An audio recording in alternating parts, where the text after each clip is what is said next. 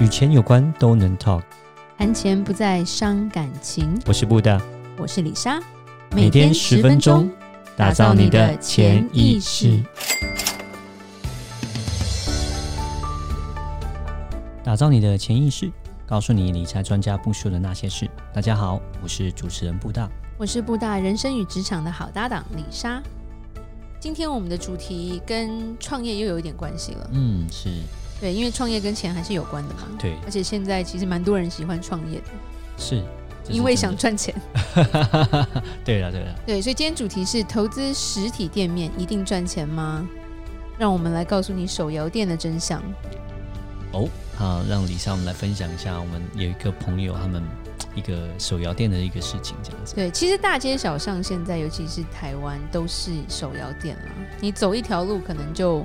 四家到五家了吧，嗯，然后超多的，嗯、然后有时候其实就是说能难喝到哪里去，然后你有没有特色这些东西都蛮多。本身手摇店它的呃它的成本就是说它的门槛比较低啦，其实门槛低，成本不一定低哦。对，但是就是说我们想门，就是说你跟别的就是说像是餐厅啊。或是像面包店啊，嗯、这种，它可能它所需要的材料还有机器设备，跟手摇店比起来是高很多更多。对，对，所以，呃，手摇店它本身的门槛还是稍微比较低一点点，是不是那么的高了？对。嗯，像因为我们做蛮多投资的部分，所以其实有时候一些客人他们也是会想要做一些不同的投资，所以他们都会来跟我们讲说，哎、欸，我要投资什么餐厅，或者是投资某一个呃什么集团的一个，譬如说网店啊。那像我们有一个朋友，就是他之前就投资一个饮料店，嗯哼，那在美国，其实其实其实这在哪里都是差不多的，对对。然后他就说他的朋友就是就有点像是来找他，跟他说哦，他们找到一个非常好的店面，这个店面在美国迪士尼的旁边。哦，然后迪士尼附近是没有珍珠奶茶店的，嗯，所以他们那个一定是会吸引非常多的观光客，尤其现在珍珠奶茶真的是全世界都生意都蛮好的，蛮火红的，对，所以他就说他们把那间店就顶下来，然后租金也谈得还不错，就是说那个地主有给他们一些优惠，所以他们要装潢，然后把它弄成像一个网红店的饮料店这样子。嗯那他就跟我说，这一定赚的，这个可能几个月就会回来。嗯，那因为朋友嘛，然后这个东西也是跟他朋友有关，所以我那时候就说，哦，真的吗？那你开了我就去捧场一下这样子，嗯，因为不好意思说，因为他不是来问我的意见，他只是跟我讲这件事情。嗯，所以我就是说，好，那等你投投资到时候。经营好，就是说开幕的时候我们可以过去看一下。嗯，然后其实开幕这中间花了蛮长的时间的，本来预计可能三个月。就可以开幕了，结果后来拖到六个月吧。哦，装潢花了比较久时间。因为呃，其实像这种饮料店啊、餐厅啊，他们其实都要过一些安检嘛。哦，对。对，所以政府的安检如果没有过，你是不能开幕的，是因为你要拿执照。是。对，那执照也要费用啊，然后你装潢这些、嗯、这些设计图也都是要经过呃 City，就是你的这个城市的一些运通过嘛。嗯。对，所以那时候就有拖到一点，不过他就说还好，因为。呃，他们的房东第一年不收房租，哦，就是说之后才会收多少这样子。哦，那给他蛮好的优率优惠就是。对，然后投了之后，半年后才开始真正开始营业。结果，因为他们每一个投资的人都不是做这一行的，他们有自己的工作啦。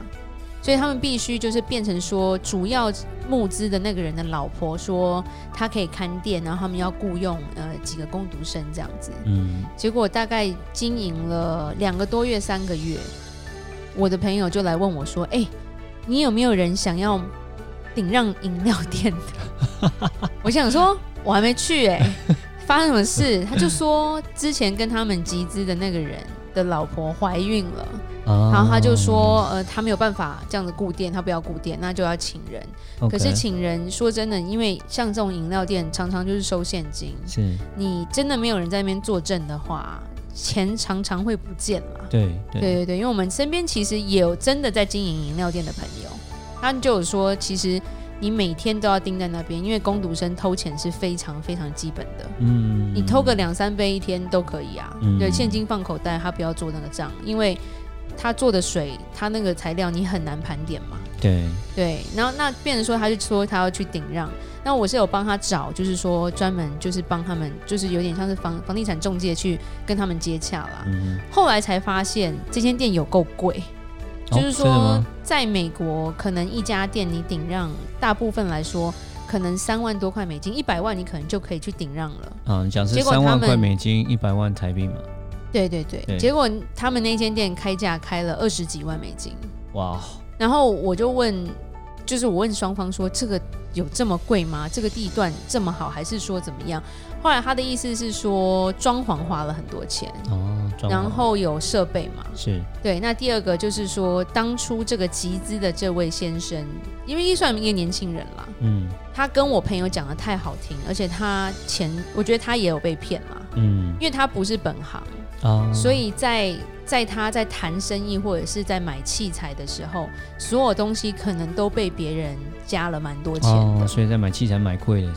对，然后我朋友也投了大概两三万美金这样子，嗯，然后基本上到后面放了半年没有人要买，嗯，然后一直杀价杀到八万都还没有人要出手。哇，从二十万变成八万啊，都还没有人要买。对，因为然后最后变成说大家就是认赔啊。嗯，认赔看谁愿意接就赶快接了，所以其实钱没有拿回来。嗯，对。但这件事情其实我觉得其实不止这么一件哎、欸，我们身边、嗯、因为常常真的有很多人会觉得说，哎，几十万台币。我可以开一间店，然后跟别人一起集资，那我就可以赚钱。嗯，而且通常在集资的人就会跟你说啊，我们大概半年、一年就可以回本啊，之后你每个月就有钱拿啊。那大部分人会觉得说，哎，这也是一个好投资嘛。嗯，大家总要喝饮料啊，饮料这个东西很简单。那曾经一度，呃，面包店也很红啊，其实面包店倒一片了啦。对，是因为面包店有库存的问题。这个以后可以多讲一点，因为那时候也有很多朋友跟我讲说，他们要开面包店，好多年前了。全部被我打回票，那我算完之后，我就跟他们说，不可能啦，你谁啊？嗯、面包店来讲，他的那个。装备那就是设备上面，它有它的投资。第一个设备了，第二个是面包没有办法隔夜，okay, 可是你不能人来了再做啊。是，所以你每天要出一样的量。对。但是今天没人买，你隔天得丢掉。对。对，这个材料的耗费也是蛮可怕的。蛮、嗯、可怕的。对，跟餐厅不一样，餐厅是你人来你点了我在做，所以其实没有耗损那么严重。嗯。除非你是非常有名的面包店，嗯，你拿了世界冠军，那有可以了。Yeah, yeah. 对，但是不是每个人都这样，而且大部分想要这样投资的人都是素人，嗯，不是专业出来的，嗯，对，就是所以就是变成说，其实你也不懂这一行，每一行有每一行的的不同的那些道理跟那种隐藏的知识吧，嗯，但你不懂他们的辛苦或者是背后的一些一些事情的时候，你没有办法去经营这样的一个事业呀。我想就是呃，到后面都是专业了。对，要专业，我觉得专业是蛮重要的。对你，你，你，当你在一直在某一个行业你这样做下去的时候，发现说，当呃，假设呃，就是饮料店好了，对，然后有一个人有经验，他是花了大概五年六年都在做饮料店，跟一个完全就是网络上或是自己拼拼凑凑。呃，两三个月在做饮料店，他们所得到的知识跟经验就会差蛮多的。是，真的，除非说哦，除非店面是你自己家，你自己的财产，你可能赔的会少一点。嗯，对，可能比较简单一点，因为开店就是创业嘛。嗯，你一定要有计划，所以从地点的选择，然后你要请的人嘛。然后你的经验跟这些你自己的年纪啊，或者是经过的人，他们的客群跟他们的消费的习惯，都是要用大数据去统计的。嗯，所以像美国，你讲说好麦当劳也好，你说一些一些比较厉害的店面也好，他们都是有请专业的一些统计的专业人员去帮他们做这样的一个大数据的规划。譬如说这个点店面是要多少钱，然后。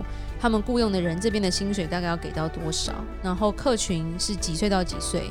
消费能力在哪里？然后一天他要卖多少？嗯，对，这些他们都会计算，然后几年回本，他们都会算出来。嗯，都会知道说，像是你呃这个店的这一个这个地方，他们平均收入大概是多少？然后这边的人的平均年龄大概是多少？那你要其他就会算，可以这样子用这样的方式，这些数据可以计算出来说，那我大概。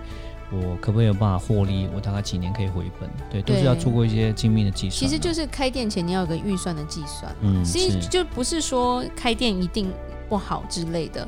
可是当如果有人找你集资吧，你要跟他要的就是这些企划书，而且不是一个非常呃不细节的细化书哦。哦，比如说哦，一定赚什么什么的，是他一定是会把风险跟获利的机会都是呈现给你的。这个计划书是有很多数字才对的，嗯，对，而且是会会算到很少、很很小的细节，譬如说人力多少、材料多少、电费多少这些东西算出来之后，跟他一天要做到多少的业绩，然后才能才能把他的本钱赚回来，要需要多久的时间？这个计划书其实写得出来的人，基本上不会太失败。对啊，我相信他，我相信他应该也是有一定程度的经验啊。然后他们因为有经验的时候，他们过，他们可以用他们过往的经验，可以抓出一些一般人看不到的东西。然后他们也可以，他们也的可以可以比较准确的估算出，呃，他们的开店所需要的成本跟未来的获利状况。所以我想到后面最后面来讲，我们还讲专业还是蛮一个蛮重要的。对，因为像李莎年轻学生时代也想开店啊。嗯。曾经想开甜点店，因为自己爱吃甜点。后来去学甜点之后，觉得这有够累的，我还是去买来吃就好了。是，对。然后曾经还有同学跟我说：“哎、欸，你要不要开一个酒吧？”对，嗯、因为我很能跟人家聊天。嗯。后来发现李莎也不是个熬夜的料，所以 这个也放弃了。对。那其实我觉得，不管是加盟或自己创业啦，加盟的话是需要加盟金的嘛。对。对，有时候加盟金很贵，可是人家已经有个品牌。嗯、所以等于是人家帮你做了前面的一个布局吧。嗯。可是自己创业的话，你自己要研发出跟别人不一样的口味跟特色，嗯，也是需要花钱的，嗯、还有自己的广告费用这些。嗯、所以我觉得，呃，这些计算不是说太简单，但是当你有创业的这个想法的时候。尤其是有人要找你集资，有时候自己的本钱不够，需要跟人家合伙的时候，其实都要想得很清楚，要把这些数字都列出来之后再去进行会比较好吧。嗯，就像呃，我之前很好玩啊，就想说我想要健身，然后我想健身最大这最简单的方式，因为那时候在美国疫情严重嘛，所以我就看 YouTube。哎，YouTube 就会教你啦，要怎么做健身啊？是运动多少啊？是拿什么哑铃多重啊？然后什么姿势啊？对，对啊，那呃，我想，哎，好像我这样就已经就已经很很足够，就已经 OK 了。但是其实你跟真的一个健身教练他们在做的时候，其实还是会有一些不同的。但是因为当健身教他们是工作是这个，那他们的职位这个，那其实他们还是有懂到后面跟一些比较更细节的、更 detail 的一些，就更详细的一些。呃，就是说专业的一些东西这样子，那跟有些时候 YouTube 上面并没有办法分享出来这样子，对，所以你专业跟非专业，虽然有有的时候非专业可能可以达到百分之 maybe 六十七十呃的一个成果，但是专业你你有才有办法真的达到百分之百那样的一个效果。没错，没错，嗯，是。好，那这边李莎来做个结论吧。不要因为别人生意好就觉得赚钱很简单，隐藏在背后的辛苦其实少有人知。如果真的想开店，一定要好好计划哦。谢谢大家今天的收听，每周一到周五晚上七点与你谈钱不伤感情。我是布大，我是李莎，打造你的潜意识。意识我们下集再见，拜拜。拜拜。